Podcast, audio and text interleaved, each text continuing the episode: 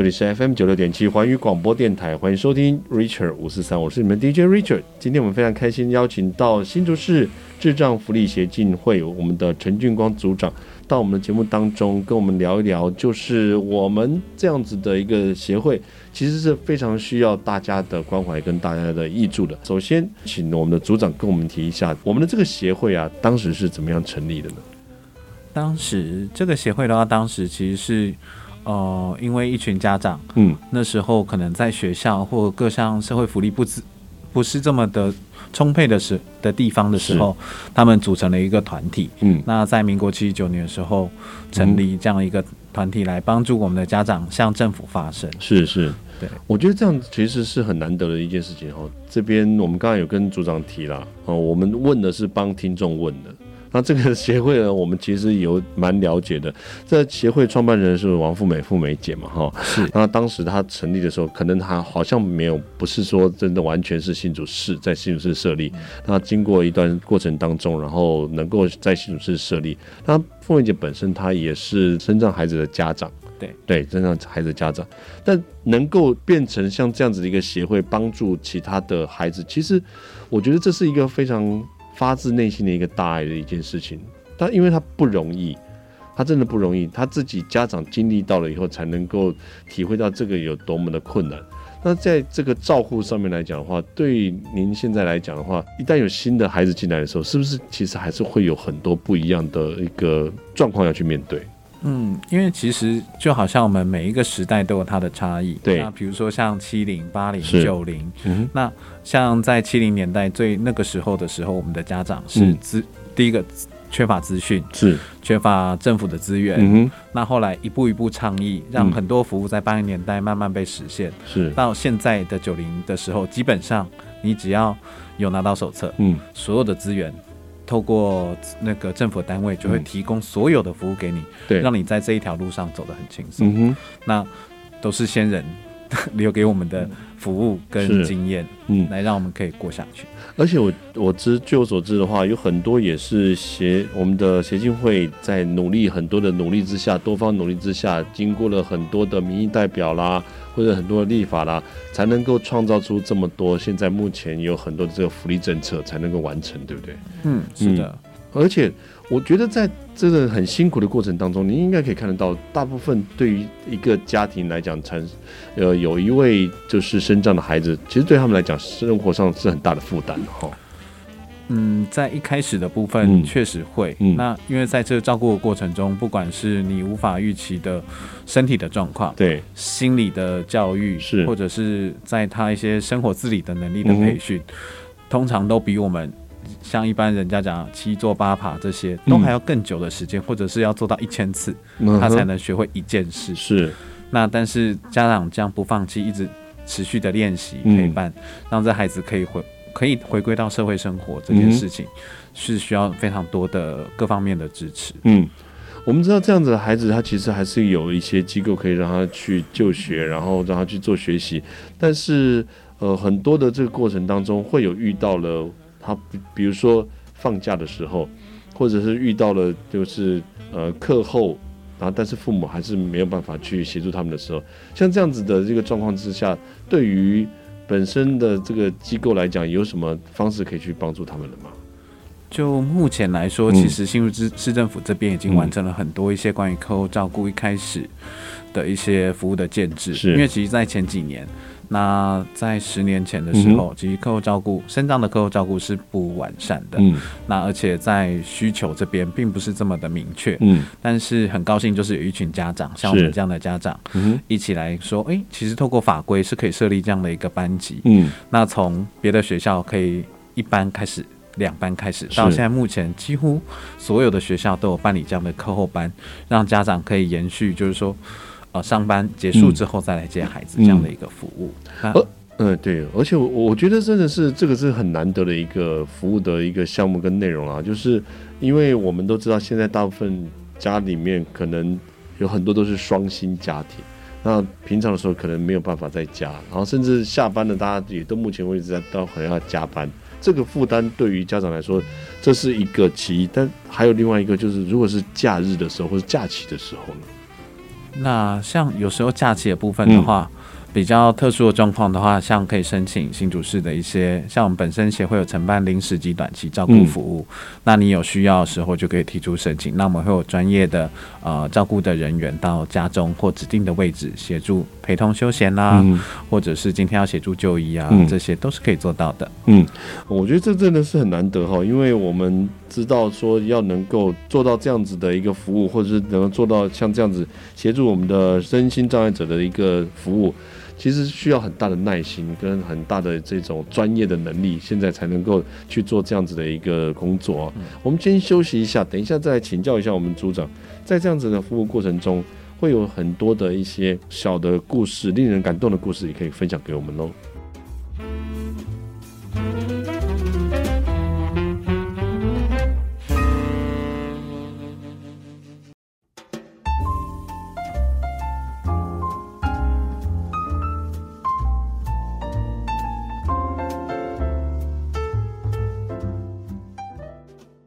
欢迎回到 Richard 五四三的节目现场，这里是 FM 九六点七环宇广播电台。今天非常开心的邀请到我们新竹市智障福利协进会我们的陈俊光组长到节目中来跟我们来分享一下。其实，呃，我们都知道，身障的孩子其实他有他自己内心的一个可爱的那一面啊，只是我们不被我们发现，或者是没有我们没有那么多的时间去了解。我们知道说，您刚才提到就是说，有的时候比较长期的这样照护的过程当中的话，刚开始是会。不适应的，一直到要到花很长的时间，才能让他让他适应这个环境跟这个时间，对不对？嗯，是的，像呃，我们初期很多刚开始服务的这些服务对象，嗯，其实呃，你说很内向的，就真的很内向，对，那很最敢跑跳碰的，从第一天就会让你看得到，嗯，那其实 是，那其实在这个过程中，我觉得呃，就像人家说的，我们用显微镜去看他的好，对，那你可以看到他更多的美。那这个过程中，就是我们老师要去努力的地方。嗯，那不一定每个人马上就可以发现，但是透过一直陪、一直陪、一直看、一直看，你才知道，哎、欸，原来他是长得是这样，而不是我们别人耳中听到的这样。嗯嗯嗯。但我觉得这个其实是不容易的，因为比如说有很多人会认为说，那因为我们就是。专业人士了哈，就算专业人士有学受过训练，然后有受过教育，然后我们知道怎么样去跟这些孩子们相处。那这个我们讲的专业人士，其实他也没有办法说让很多的孩子们一下子就马上接受接受他。其实这个过程也蛮辛苦的哈。有有一些什么冲撞的内容吗？嗯，其实，在以往有一个服务的小朋友，嗯，那其实刚开始大家因为他的冲撞跟。也会让学生害怕，或者其他服务的老师或志工会觉得这孩子怎么这样？嗯，那后来其实，在老师帮他设计一些东西之后，比如说像他会设计图卡，让他去表达，因为他没有口语，他就要表达。他常最大的那个点是来自于他想要上厕所，但是没有人。知道他想要上厕所啊，真的、哦。老师设计图卡完，就是说他也懂，他有认知，嗯、他不会用嘴巴说。嗯哼。那后来透过几个方法设计图卡，他就告诉老师：“我要上厕所，嗯、我要吃东西，是我想要喝水，我想要尿尿、嗯、啊，我想要干嘛？”嗯。啊，这个过程，那个高张的那个呃，不管是打人、抓人、咬人，这个过程就慢慢减少。嗯哼。那最后。是每一个老师都围着这个孩子，每天想要去照顾这个孩子，哦、这个服务对象。嗯，我我觉得这个其实很难呐，就是说，呃，要怎么样去发掘他其实是在表达的上面，他没有办法那么的完全去展现他想要表达的那个部分。嗯、那这个过程中，老师真的是很辛苦。老师，你看，就是说可能会抓人啊、打人啊、然后抓头发这些的。那老师是不是这些其实都有他的心理准备？呃，其实做特殊教育这个过程，嗯、其实心理准备，我觉得更多时候是临机应变那个过程。嗯、那其实当今天有时候我们人也会有情绪，嗯，但你上去下来之后，去看他为什么，嗯，这件事情是我们老师会去在意的。就好像人家说检讨跟反省，嗯，那我们老师进入这个状况比较快，嗯，那去知道我们是不是做错了什么，嗯，又或者是学生想要表达什么，有时候。呃，非口语的沟通的冲突、嗯、就是肢体。哦，对。对那有时候肢体结束之后，我们要去探讨肢体告诉我们什么。那之后这个服务对象才会告诉你，哎、欸，其实你可以多观察一点什么。有时候就是那只是为了那一个点，嗯、就好像有的小朋友为什么一直抓，嗯，就好像因为他就是手没有保湿，需要擦乳液，所以你就看到一直抓到流血。哦、是是，那其实这目前不管是每个小孩呀、啊，或者是服务对象，嗯，都会有发生。其实真的要花很多的细节去探讨。嗯那有时候我们从旧的过往经验，嗯来服务每个对象的时候，嗯、真的没有办法一体适用，嗯、只能每一招试啊，见一招是一招，见招拆招这样子。哇，那其实这个每一个老师，感觉起来都像是十八般武艺一样样精通了哈、嗯。真的会这样，比如说像老师一开始不 不会用电脑，嗯，不会用手机，是。不会讲 PPT，嗯，之后连那个叫什么，画画，嗯，折纸是。打扫、洗澡、如厕是。喂食。哦哦，全部都每一个事情到后来都每一个人在这个训练的过程当中，应该说在相处的过程当中，他就必须自然而然就是形成这样子的一个基本的能力了，对不对？因为其实我就回到一点，就是我们都想要帮他，嗯、对，就是当你有助人的心情的时候，你就会想要多做一点什么，嗯哼，反而不会觉得那是辛苦的，嗯，而会觉得说。他其实可以更好，为什么我们不做？这样的心情，嗯，而且我觉得很难得的就是说，在这样子的一个带领的这个状况下，陪伴的这个情形下，是需要非常大的耐心呢。这个耐心其实就比较不容易培养出来。嗯，确实，有时候一开始刚进来的时候会觉得，嗯，他们怎么这样？对。那后来其实，呃，试着把自己的角度抽离，嗯哼，那。学着在旁边偷看，嗯，因为我们不会，我们可以先看别人怎么做，嗯，或者是他在做什么，是，那把自己往后退一步来看的时候，嗯、有时候会用旁观者的角色会看得更清楚，嗯、就好像，嗯，嗯对，嗯，我觉得用旁观者的角度来看这件事情是很重要的。就是说，我们常常有的时候在自己就是陷在当中，然后去开始去钻牛角尖，然后就觉得说这件事情我为什么要面对？我没有为什么没办法解决，或者是有一些可能会自责，有一些可能会觉得说他们做不来什么的，这个都需要他自己去调试哦。对，确实，因为其实当呃我们只是在乎自己的感受的时候，并没有办法解决问题。嗯嗯，对。那在解决过问题的过程中，就刚提到的，我们那些不管是能力的培养、嗯、杂项的功能，嗯、对，越越来越多，所以感觉像你想讲杂耍的感觉呢？因为其实我们像在社会服务，嗯，有一个很好玩的说法，就是。当今天这个角色自称杂工的时候，嗯、或者是总务，是。那基本上他在这个单位都待超久。所以这个在进入广告之前呢，我想要先请教一下，你已经觉得你进入杂工的这个阶段了吗？呃，基本上可以当大家的纸袋，这表示这这是付出了非常久了哈。我们先休息一下呢，等一下再回来我们的 Richard 五四三。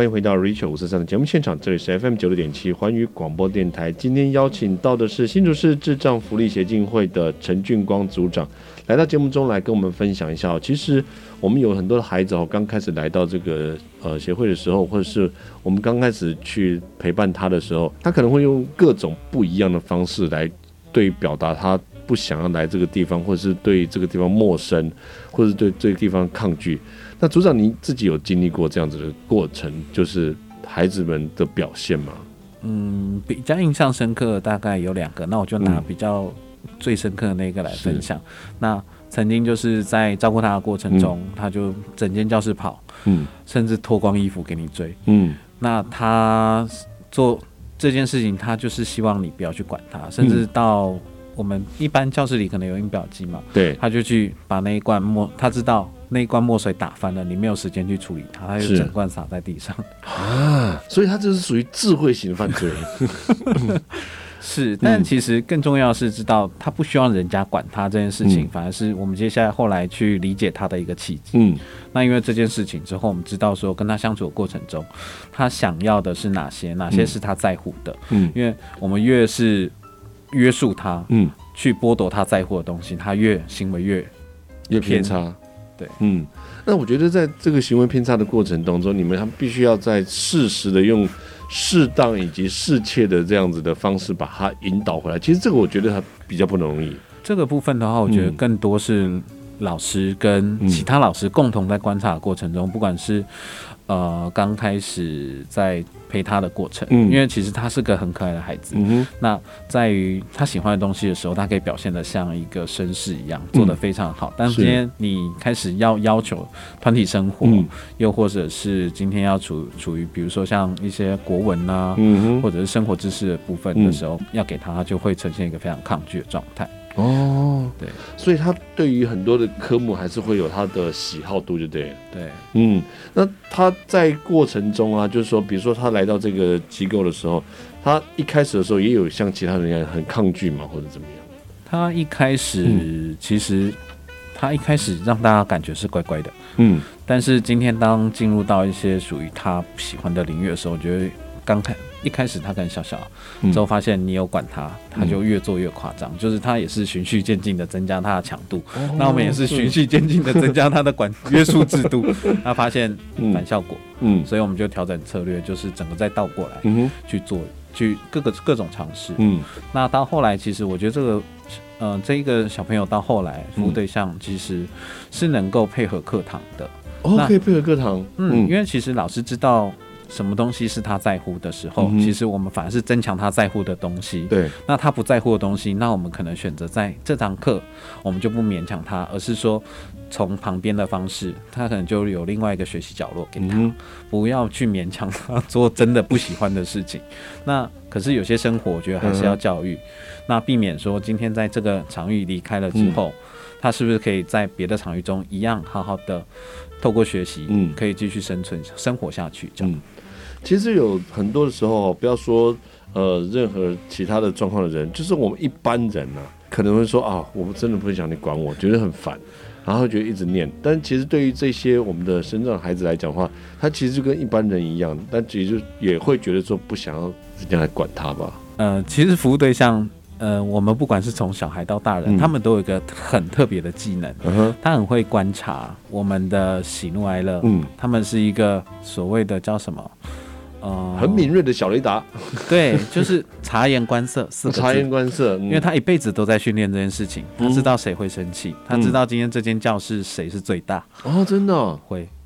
呃，这个应该是动物的本能吧？哦，我想说，如果他们像他们有的时候会刻意的去调皮或者刻意的捣蛋这件事情来讲的话，应该就是可能想说是可能状况搞不清楚这样。呃，其实我们在特殊教育领域，或者是说在做生长照顾的时候，嗯，我们很清楚，学生到调制第一件事情是学会踩大家的线，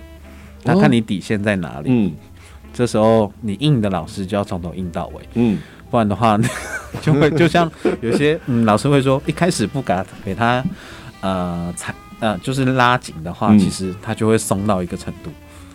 哦，松到一定程度的时候，其实就不太好不太好拉回来了。他会就会变成是一种，呃，他会知道你的 range 在哪他会踩到那个 range 以内，而且在你不生气的情况下。哦，所以其实你说真的，到底是我们爱生气的人，呃，就是脑子里面想的可能是，呃，要如何去加害别人，或者是我们要应用自己的自私或者自己想要的东西，然后去做一些事情。那但是如果以身障孩子来讲的话，他纯粹就是我不高兴。就是不高兴而已。嗯，我们没有他，他们没有那么多想法了哈。对，不会，不需要跟他们用心机，因为他更在乎的是他在今天这个场域中，他可以得到的快乐是什么。那其实他在这个地方其实是开心的话，其实他会愿意一直来，啊，反而不会说像其实我们曾经有服务过第一天。呃，我们就讲一个游泳课的故事好。Uh. 那其实刚开始啊，家长会满心期待，因为我们办游泳课，想让一些身障孩子体验。Uh. 那其实通常一下水，嗯，就尖叫。Uh. 你就会看到，因为游泳池是一个密闭的空间，是，你会看到整个水道或者整个那个像小巨蛋一样在 A 口，之后这样啵啵啵啵啵啵啵，呃，叫过去叫回来，叫过去叫回来。嗯嗯。但是你会发现，那个频率慢慢降下来。嗯。那后来基本上整堂课还是在哭。嗯。第二堂课之后，哎，妈妈说要下课了。嗯。小朋友说：“我不要。”他讲话哎、欸，我第一次听他讲话，说我不要。嗯，之后我不要，为什么？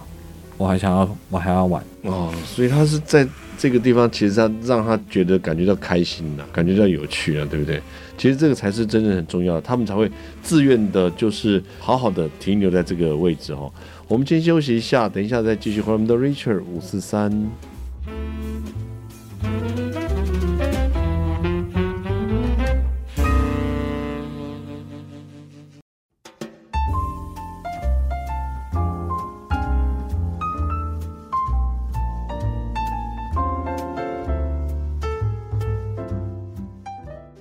欢迎回到 Richard 五四三的节目现场，这里是 FM 九六点七环宇广播电台。今天非常开心的能够邀请到我们新竹市智障福利协进会的陈俊光组长到我们节目当中来跟我们分享一下，在我们的协会里面，其实有很多的一些服务的项目，或者是我们常常会做了很多让帮家长减轻负担的这个部分。那我们想请教一下，就是这一次一样也会有像这样子的一个服务吗？会啊，那像去年因为疫情，所以整个都停办。对，那其实今年我们会再继续开办这样的一个暑期课后照顾的服务，嗯、那帮助我们双薪的家庭，又或者是暑假需要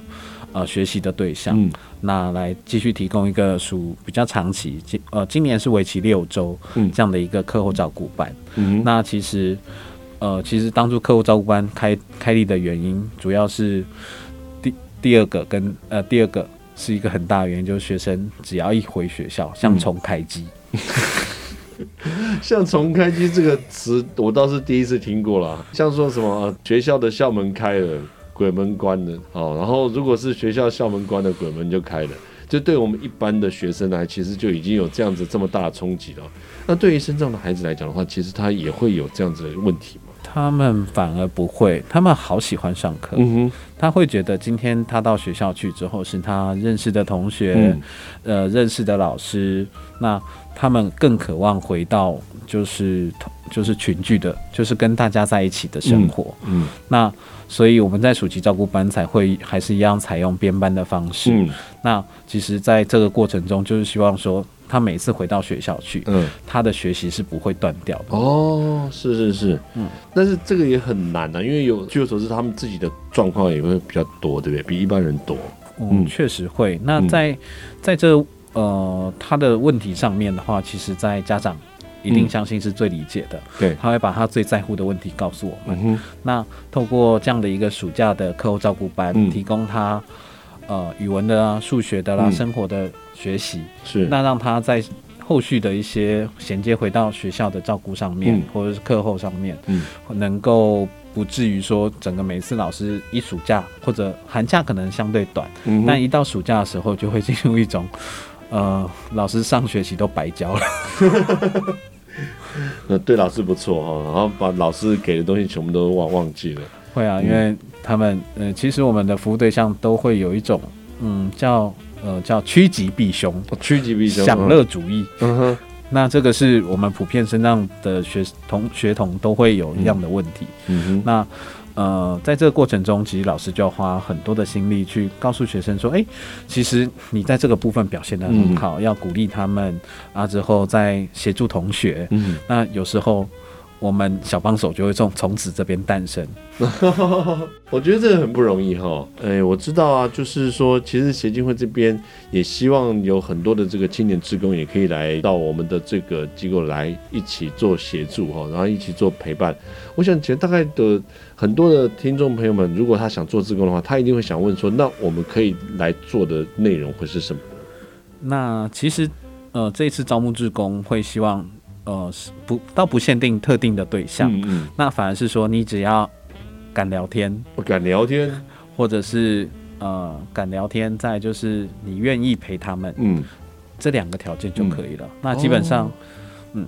所以我我觉得这个就简单整理来讲的话，就是说，其实真的比较需要专业或者比较需要这个特殊的一个方式来照顾的话，其实也轮不到你身上哈。会自工的话。会拜托志工的对象，基本上可能在稳定度或者是在呃他的沟通能力都会比较好。嗯、对，那其实在我也不想要摧毁志工一个美好的体验，因为志工来他做这件事情，他就是希望能够让自己也能够为社会尽一份心力，然后去创造一个让自己觉得也还蛮不错的一个人生跟人生的回忆。他有做过志工嘛，对不对？嗯、他们也会希望说我在做志工的这个环境，他会是安全的。嗯，那基本上我们在环境安全上面，我相信，嗯、呃，因为就好像人家说一件事情，就是老师会比学生更在乎安全。哦，对对对，对，我们不希望出事。对对。那在这个过程中的话，像在自工要提供的服务上面，我们会比较安排在一个至少他能够学习。嗯。那不会今天在这个过程，其实因为你自工在教室里，你也会观察到其他的学生。那我就分享前年青年职工的一个故事。嗯、是，那在青年服务的过程中，其实他们就是一群，呃，就是高职工毕业的学生，嗯、他们一起来这边一起做服务。嗯、那个时候也很好玩，他们就是学校课辅之后下、嗯、下午没事，因为我们就在隔壁而已。嗯、我们服务的地点在江华国中，哦、所以就在隔壁，他们就下课过来，嗯、那一起服务这些学生。嗯、那之后。我们就建立了一群喜最喜欢他们的粉丝，因为他们会打篮球，嗯、会 会跳舞，是。之后又带着他们一起玩。嗯，那其实反而到最后，这些小朋友们都舍不得离开他。哇，这真是太令人感动了。我觉得有心的照顾哈，真的是能够让很多的孩子哦，不管是呃身心障碍孩子也好，或者是让我们一般就学的小朋友也好，你真心的照顾，真的会让他们感受得到。能感受到你的用心，跟你真纯真的心了。好，我们今天非常谢谢我们的陈俊光组长来到我们的节目当中，也希望我们大家如果有任何的心力，或者是有这种意愿的话，想要去做志工的话，也可以跟组长联络哈。啊，我们也希望很多的这个朋友们，你们大家有钱出钱，有力出力哦。对于我们这样子的一个机构，可以有更多的这种不一样的挹注进来。也很期望，也很期待了哈。今天我们再次谢谢我们的组长，谢谢您，谢谢 Rachel，我是在我们跟大家说声晚安喽。